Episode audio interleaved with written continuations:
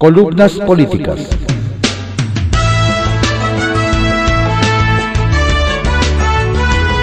Continuamos con la audiosíntesis informativa de Adrián Ojeda Román, correspondiente a hoy, sábado 23 de octubre de 2021.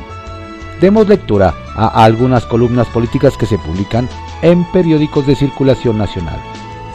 Arsenal, por Francisco Garfias, que se publica en el periódico Excelsior. Ni vendido ni alquilado.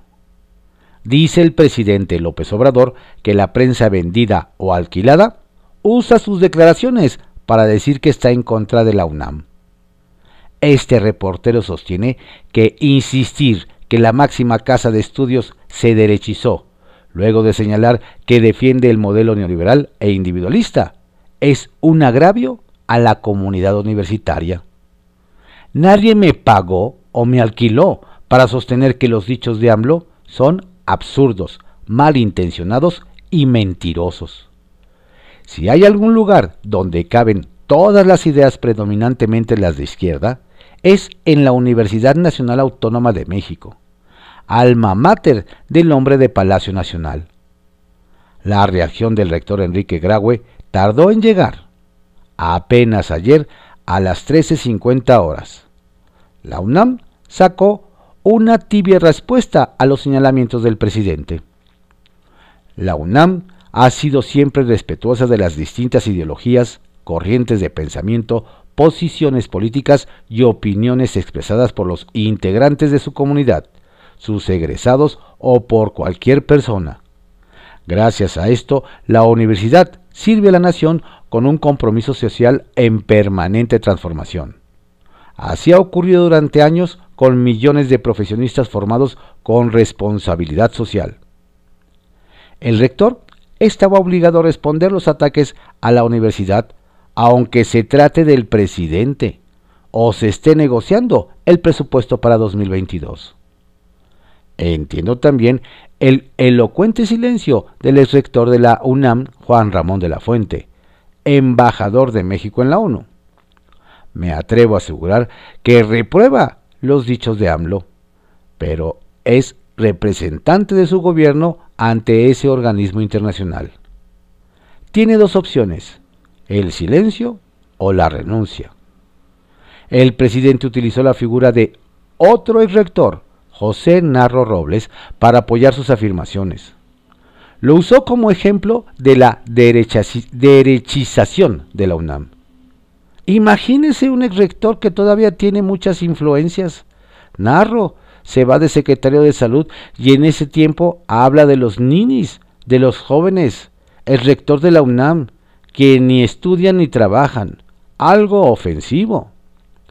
Pero no solo eso, siendo secretario de salud, acepta ser delegado del PRI Catepec. Estamos hablando del rector, claro, no todos los maestros afortunadamente están así. Vía WhatsApp le pedí al doctor Narro una reacción sobre los ofensivos señalamientos que le hizo el presidente.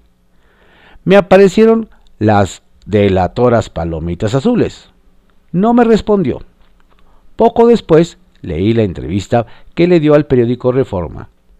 Cuando yo he tenido militancia, lo he hecho en uso de mis derechos y lo he hecho en los sitios y en los gobiernos que corresponden, dijo, y aseguró, como autoridad universitaria, nunca hice proselitismo partidista de ninguna naturaleza, porque hubiera fallado a mis convicciones. Tengo dos años y medio que renuncié a la militancia en el PRI. El senador de Morena, Ricardo Monreal, académico de la UNAM, marcó distancia de la postura de AMLO con mucha sutileza. No me voy a confrontar nunca con el presidente. Es una opinión que respeto, pero soy formado en la UNAM y siempre me pondré del lado de la UNAM, dijo en rueda de prensa. Me gustó la franqueza del desplegado a la comunidad universitaria que dio a conocer el exministro de la Suprema Corte de Justicia de la Nación, José Ramón Cosío, bajo el título Frente a la diatriba una respuesta correcta y mesurada. El documento no solo rechaza tajantemente las declaraciones de AMLO, sino que sostiene que las palabras del presidente agravian a, a los universitarios, particularmente el compromiso social de las instituciones que ha sido invariable y permanente. El presidente repartió las acusaciones de neoliberales, no solo a la UNAM, sino a todas las universidades públicas. Jaime Valls Esponda, secretario general ejecutivo de la Asociación Nacional de Universidades e Instituciones de Educación Superior, Anuyes, de plano se quedó callado. ¿Será porque quiere ser gobernador de Chiapas? Es pregunta. Los rectores de la UNAM, José Sarucán, Francisco José Barnes de Castro y Octavio Rivero Serrano tampoco han abierto la boca. Lamentable. Va un dato que demuestra que AMLO está mal informado. El presidente recomendó a Rosario Robles, encarcelada hace más de 26 meses en Santa Marta, Catitla, acudir a la CNDH para inconformarse por violaciones a sus derechos humanos. Rosario ya lo hizo presentó una queja ante la comisión hace ya casi dos años. No fue atendida. Francisco Robles Berlanga, hermano de la exsecretaria de Estado, nos proporcionó copia de la queja. Va dirigido a Rosario Piedra Ibarra. El sello de recibido dice que fue entregado a las 11.55 del 16 de diciembre de 2019. Rosario sigue en la cárcel por un delito que no amerita prisión preventiva oficiosa ejercicio indebido de la función pública. El pretexto para mantenerla encerrada, alto riesgo de fuga. Retrovisor, por Ivonne Melgar, que se publica en el periódico Excelsior. En defensa del primor. En nuestra cotidiana caricaturización de la política y de quienes la hacen, nos hemos acostumbrado a trivializar, e incluso a estigmatizar a los que deciden colocarse en medio del ring. Y es que mientras el presidente de la República dice despreciar a los moderados, reivindicando el carácter radical de su proyecto, Acción Nacional, principal partido de oposición en el Congreso numéricamente hablando, se afana en rechazar todo lo que venga del gobierno y de su partido. En esta polarización tanto uno como el otro extremo reclaman respuestas binarias. Sí a la iniciativa de reforma de López Obrador o no.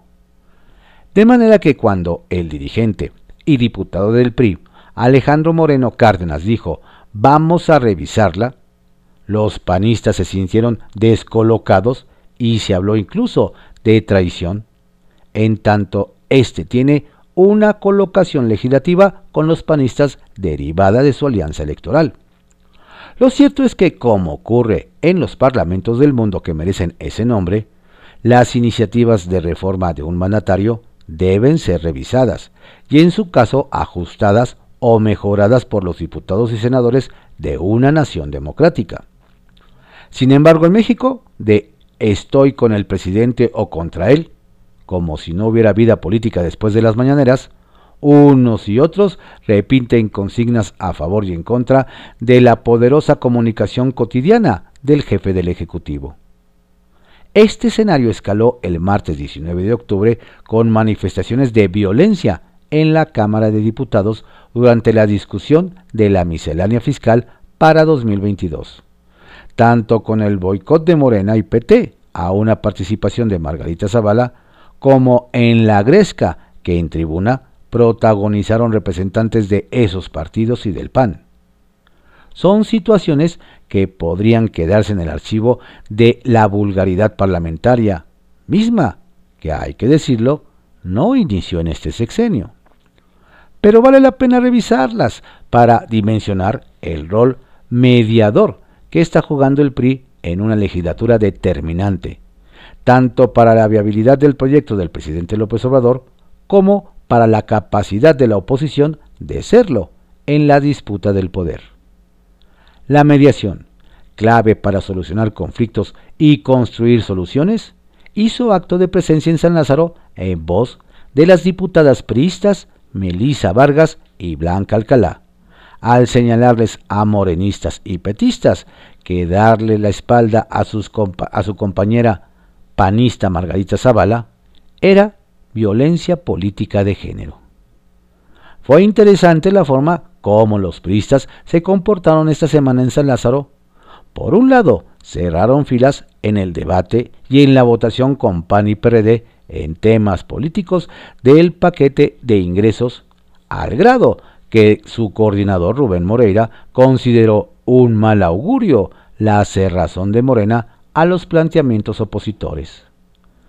Pero el exgobernador de Coahuila, presidente de la Junta de Coordinación Política Jocopo de la Cámara, se mantuvo ajeno a los excesos verbales que sus compañeros del resto de las bancadas intercambiaron en una discusión de procedimiento que desató la gresca de medianoche y que en privado daría paso a un llamado a la serenidad por parte de Santiago Krill, vicepresidente de la mesa directiva, a los líderes parlamentarios.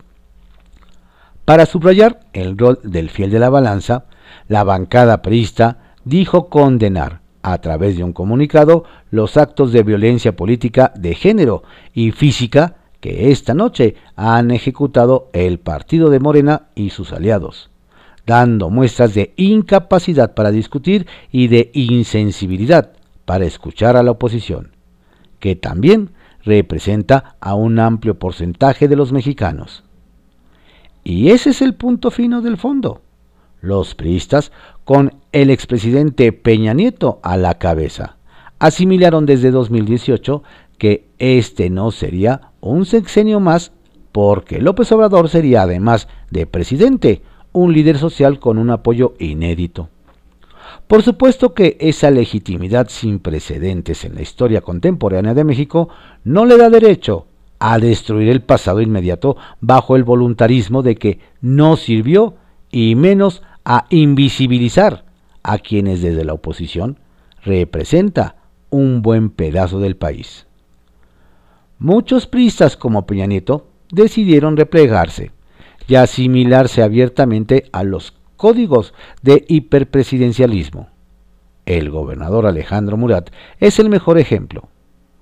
Otros como los senadores Miguel, Osorio y Claudia Ruiz Massieu son parte del bloque opositor que parece bastante sólido en el Senado y que cuenta con la interlocución del jefe de los morenistas, Ricardo Monreal el único de su partido que abiertamente tiene la capacidad y la osadía de contradecir al presidente López Obrador, siendo un moderado de la 4T.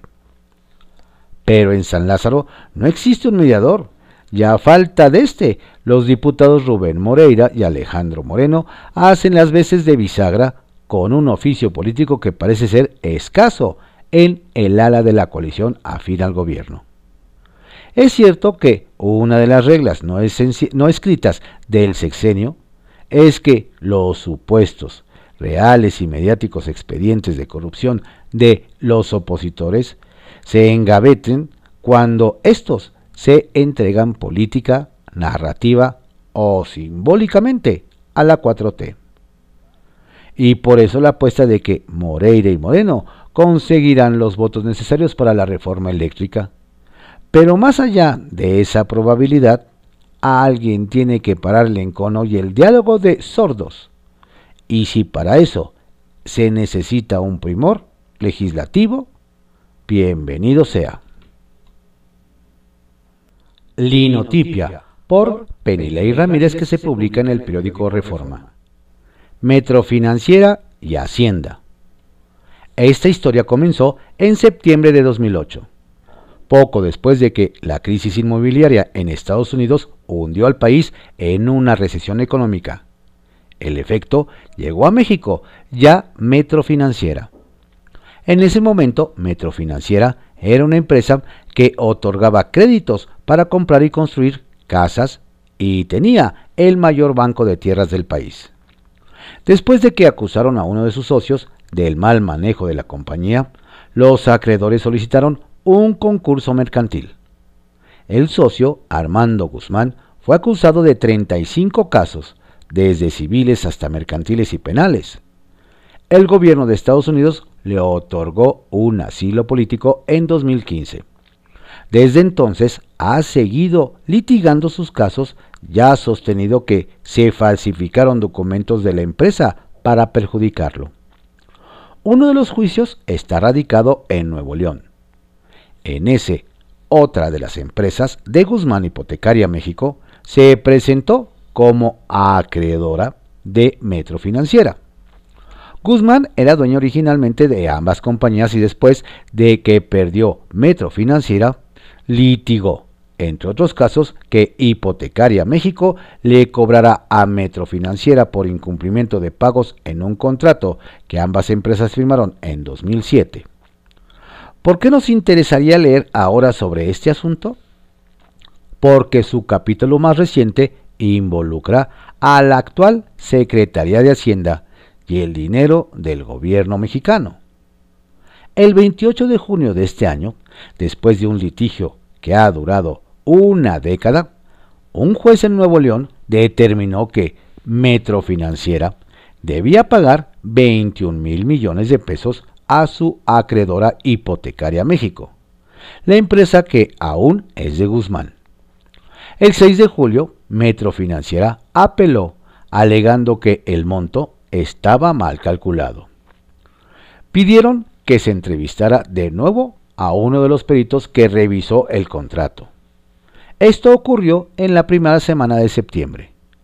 Entonces, Hacienda tomó cartas en el asunto.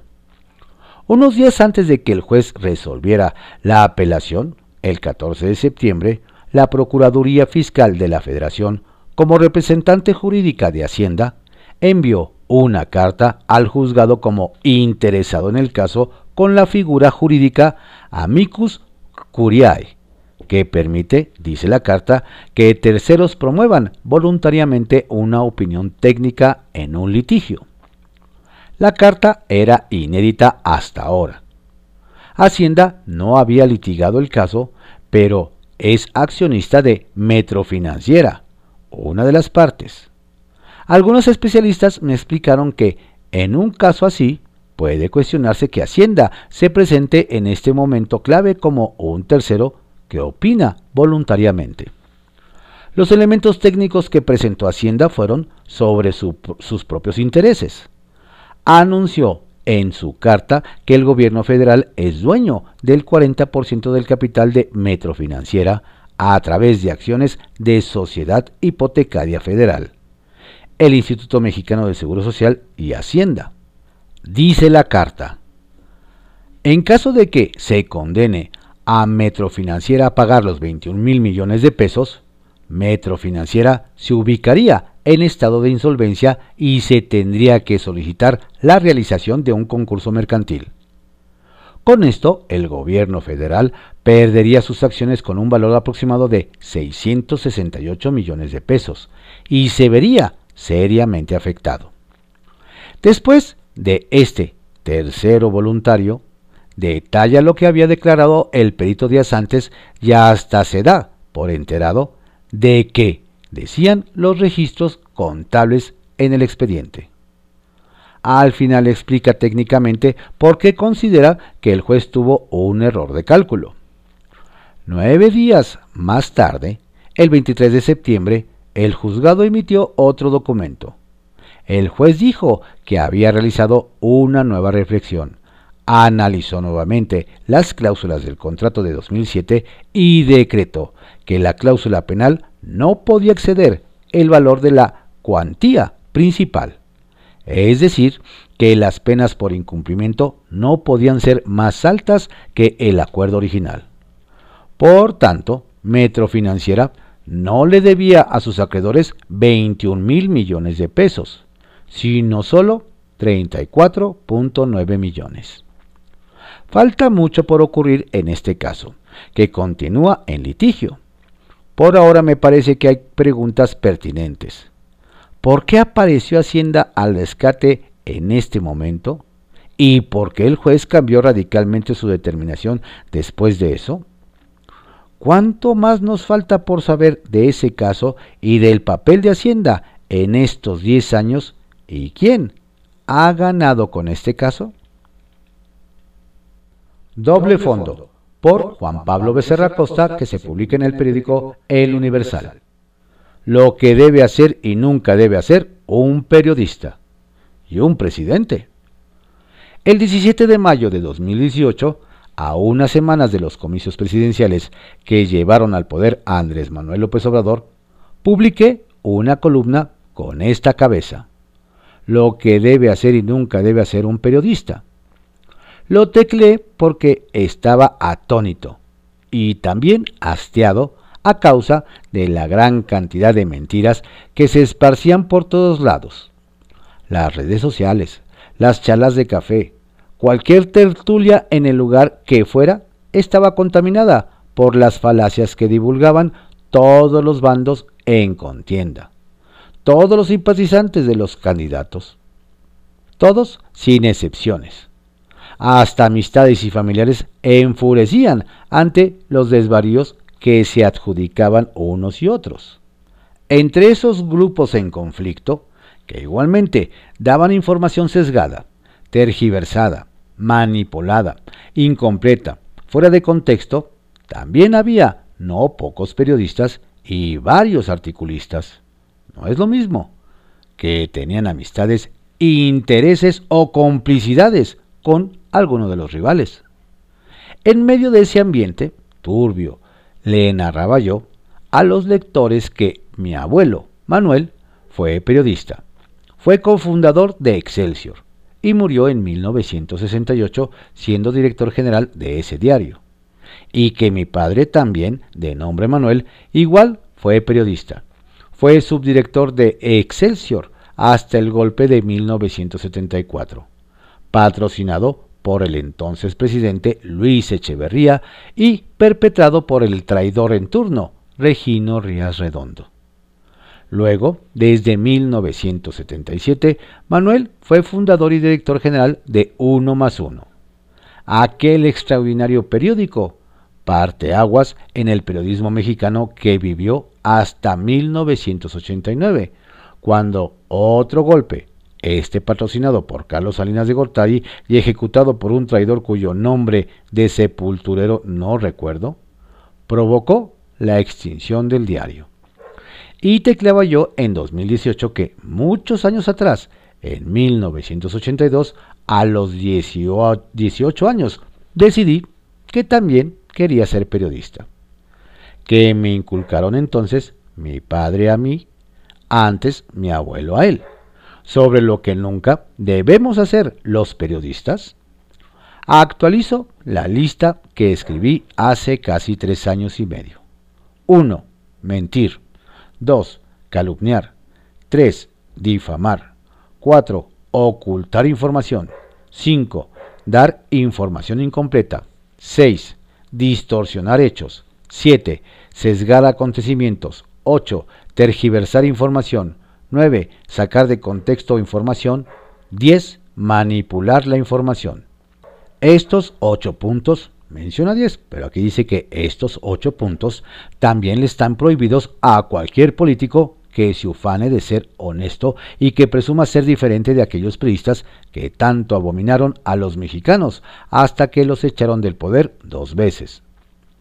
Esos ocho puntos le deben estar vedados a un presidente a cualquier presidente, como al presidente López Obrador, que tiene derecho a criticar lo que considere criticable, todo lo que quiera, pero sin mentir, sin calumniar, sin difamar, sin ocultar información, sin dar datos incompletos, sin distorsionar hechos, sin sesgar acontecimientos, sin manipular información, sin tergiversar sin sacarle de contexto, sin generalizar, porque lo que haga o piense un grupo no representa a todos, nunca en ningún lado.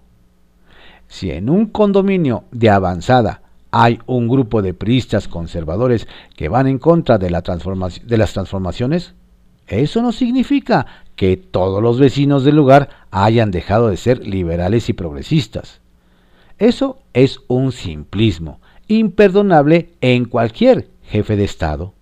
Si el presidente utiliza cualquier recurso torcido de ese decálogo para hacer política, para criticar algo, ciertamente todo es perfectible, todo se puede transformar, entonces se nulifica a sí mismo, se invalida, se multiplica por cero y solo enrarece el ambiente, ya que sus peroratas no serán más que discursos incendiarios para desviar la atención de otros problemas que él no quiere que sean parte de la agenda mediática y política. Digo, ya estamos grandecitos y nos las sabemos casi todas. Y como él mismo dice, el pueblo no es tonto, es sabio, aunque sea manipulado y hechizado un rato. Cadena de mando por Juan Ibarrola que se publica en el periódico Milenio. ¿Y los militares? Hace dos años, en una conferencia donde fui invitado, me preguntaron sobre cuál sería el peor estado de la relación civil-militar en México. Mi respuesta fue inmediata. El peor estado será cuando los civiles exijan a los militares que cumplan tareas que corresponden a otras instituciones. Ese momento sería de grandes consecuencias para el país, ya que significaría que a partir de ahí el valor del sacrificio y entrega militar hacia los civiles perdería su esencia. La pérdida de confianza, aceptación y necesidad de convivencia en un excesivo ejercicio de imaginación, que no está de más hacerlo, significaría también que la esencia militar frenó su permanente tarea de ir adelante de las necesidades sociales e institucionales de México, para poder enfrentarlas y en su caso resolverlas.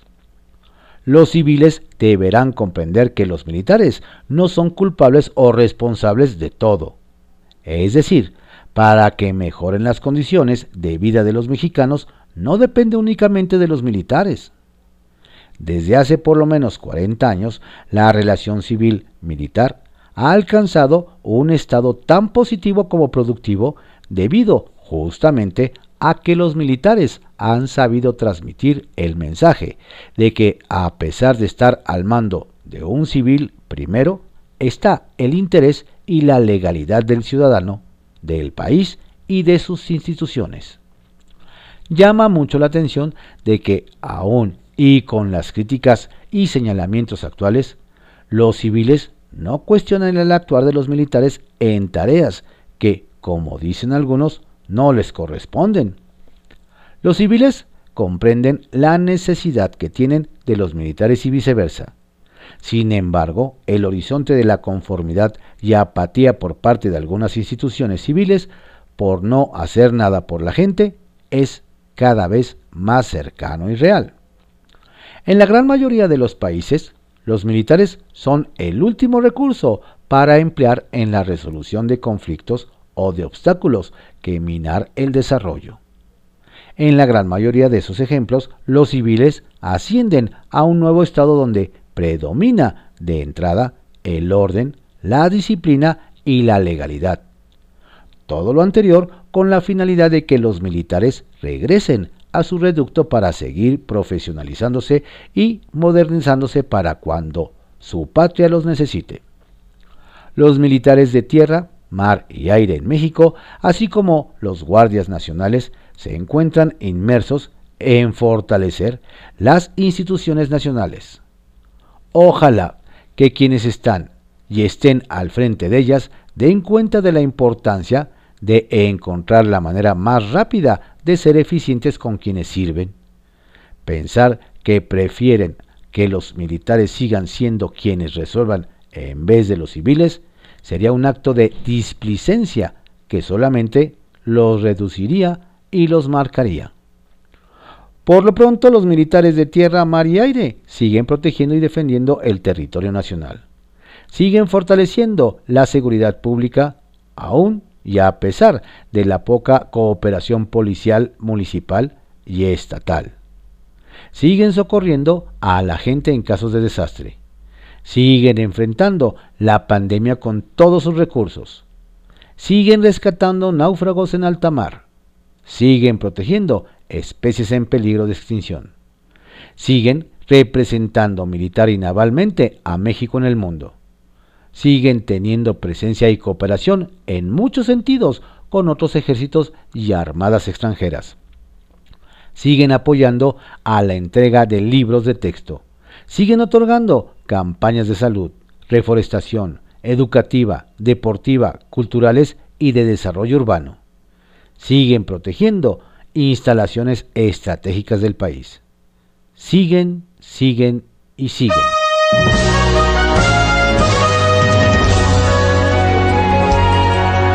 Estas fueron algunas columnas políticas que se publican en periódicos de circulación nacional en la audiosíntesis informativa de Adrián Ojeda Román, correspondiente a hoy, sábado 23 de octubre de 2021. Tenga usted un excelente día. Por favor, cuídese mucho, no baje la guardia. Saludos cordiales de su servidor Adrián Ojeda Castilla.